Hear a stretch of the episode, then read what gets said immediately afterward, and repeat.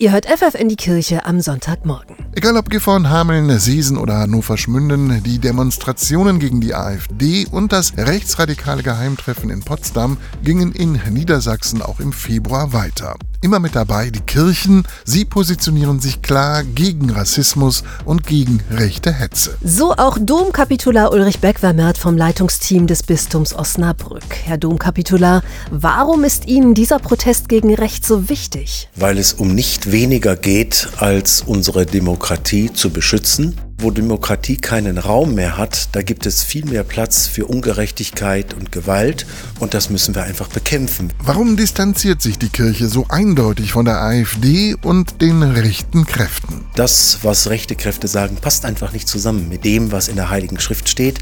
Da geht es um Chancen, da geht es um Buntheit und Vielfalt.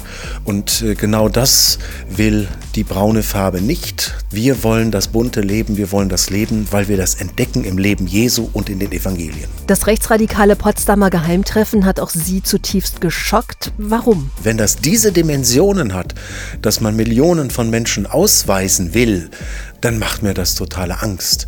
Merke aber gerade, dass ich da nicht mit alleine bin, sondern dass viele tausend Menschen allein in unserer Stadt sich das nicht mehr gefallen lassen wollen. Hunderttausende sind deshalb in Deutschland auf die Straße gegangen, um dagegen zu protestieren. Weckt das bei Ihnen Hoffnung? Ja, das weckt große Hoffnung. Ich muss Ihnen ehrlich sagen, dass ich sehr froh darüber bin und habe auch nicht damit gerechnet. Aber jetzt merken immer mehr Menschen in diesem Land, dass rechte Parteien, vornehmlich eben die AfD, äh, eine Deutschland-Zerstörungspartei sind. Und an dieser Stelle gehen die Leute auf die Straße. Sie wollen das nicht. Und in anderen Ländern können wir erkennen, was es bedeutet, wenn rechte Kräfte sich durchsetzen. Es bedroht Leben.